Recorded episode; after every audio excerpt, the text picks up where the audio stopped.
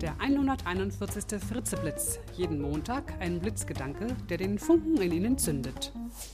Ein Podcast von und mit Nicola Fritze. Hallo und guten Montagmorgen.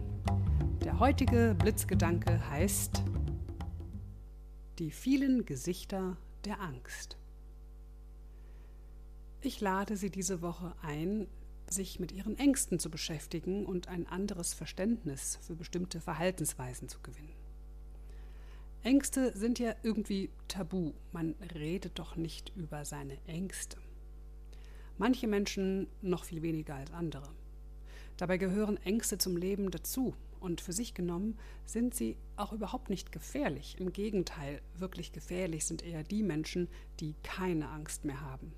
Wenn ich als Coach oder Trainerin in unterschiedlichsten Unternehmen mit Menschen zusammenarbeite, geht es oft um das Thema Angst. Allerdings sagt man das nicht so offen, sondern man verdeckt die Ängste hinter unterschiedlichsten Fassaden oder Masken. Das Problematische daran ist, dass die Angst eines Kollegen, der zum Beispiel sich die Aggressionsmaske aufgesetzt hat, von anderen gar nicht erkannt wird. Stattdessen reagieren die anderen natürlich auf sein aggressives Verhalten. Und diese Reaktion führt eher zu einer Verstärkung seiner Angst, als dass sie kleiner wird.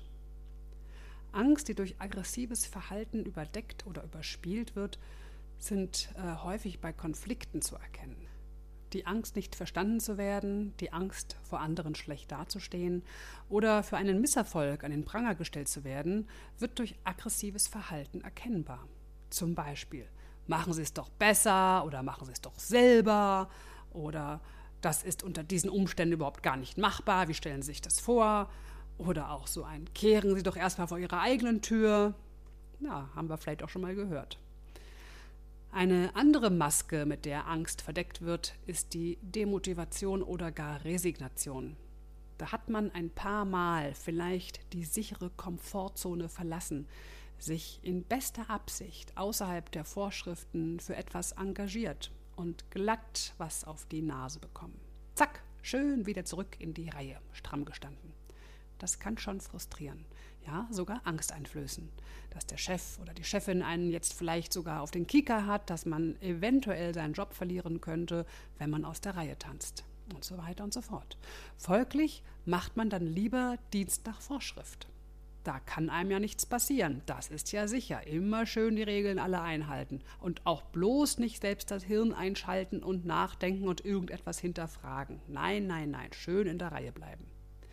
Gleichzeitig geht mit dem gebremsten Engagement natürlich leider auch die Freude an der Arbeit verloren. Ja, dann im schlimmsten Fall schleppt man sich dann da irgendwie noch hin. Die Brötchen müssen ja verdient werden. Ja, und dann, ja, dann wird ein Coach engagiert. Und das heißt, meine Mitarbeiter sind so demotiviert und machen nur Dienst nach Vorschrift. Ich erwarte mehr Engagement von denen. Jetzt machen sie doch mal was. Hm. Ja.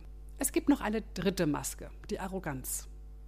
Das ist ja eigentlich schon eine bekannte Volkspsychologie, die auch ich immer wieder höre. Neulich sagte ein Kunde zu mir, ich habe einen Mitarbeiter, der ist einfach unglaublich arrogant und er wird von seinem Team auch überhaupt nicht akzeptiert. Da fragt man sich, was war zuerst da? Der arrogante Mitarbeiter, also die Arroganz, oder das Team, das dazu beigetragen hat, dass er glaubte, mit der Arroganz in dem Team besser bestehen zu können? Ich fragte natürlich zunächst erst einmal meinen Kunden, woran er diese Arroganz denn ganz konkret erkennen würde, und dann fragte ich ihn, ob er das Verhalten seines Mitarbeiters aus seiner Sicht erklären könnte. Und da kam natürlich sofort die Antwort. Wahrscheinlich ist er tief in sich einfach nur sehr, sehr unsicher und überspielt diese Unsicherheit mit der Arroganz. Ja, das kann natürlich schon sein.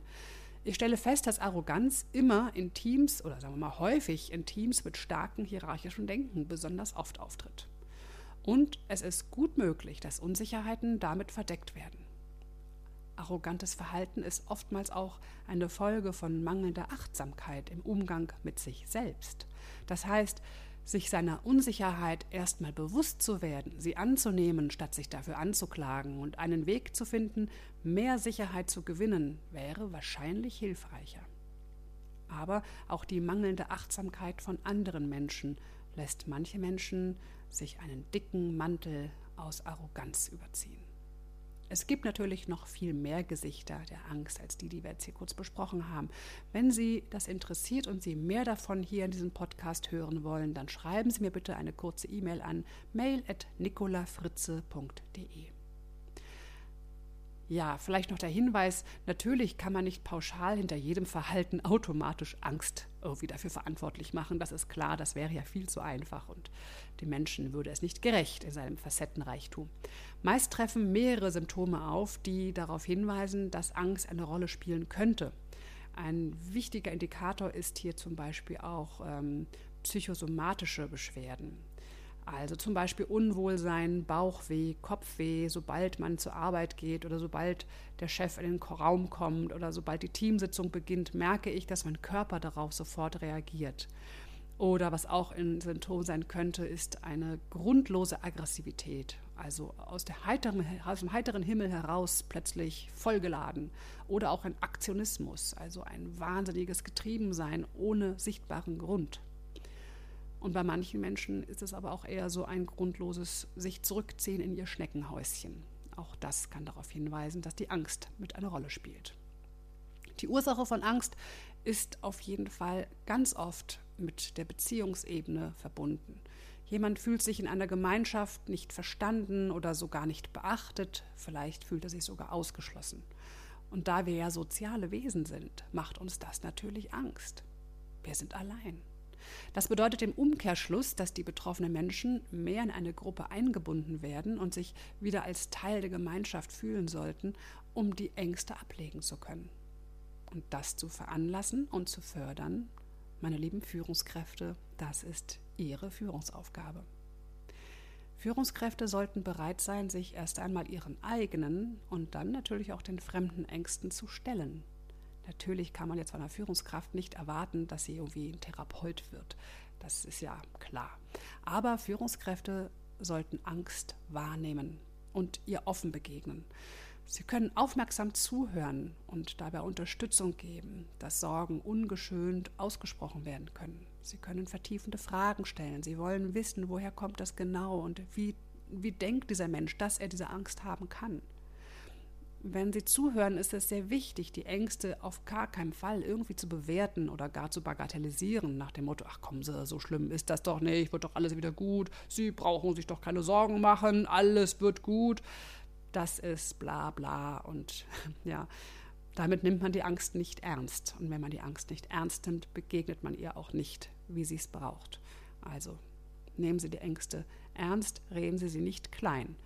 Und manchmal haben sie selbst auch schon das Gefühl vielleicht erlebt, wenn man einfach nur darüber sprechen kann, dass man Angst hat und welche Angst man hat und wie sich diese Angst auswirkt. Allein das darüber reden wirkt meistens schon sehr entlastend und manchmal löst sich die Angst dann sogar ganz auf. Das Zitat für diese Woche ist von Erich Kästner. Wenn einer keine Angst hat, hat er keine Fantasie.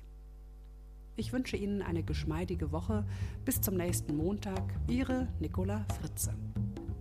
Weitere Informationen zu meiner App, den Fritze Kicks, zu meinen Vorträgen, Büchern und CDs finden Sie auf www.nicolafritze.de.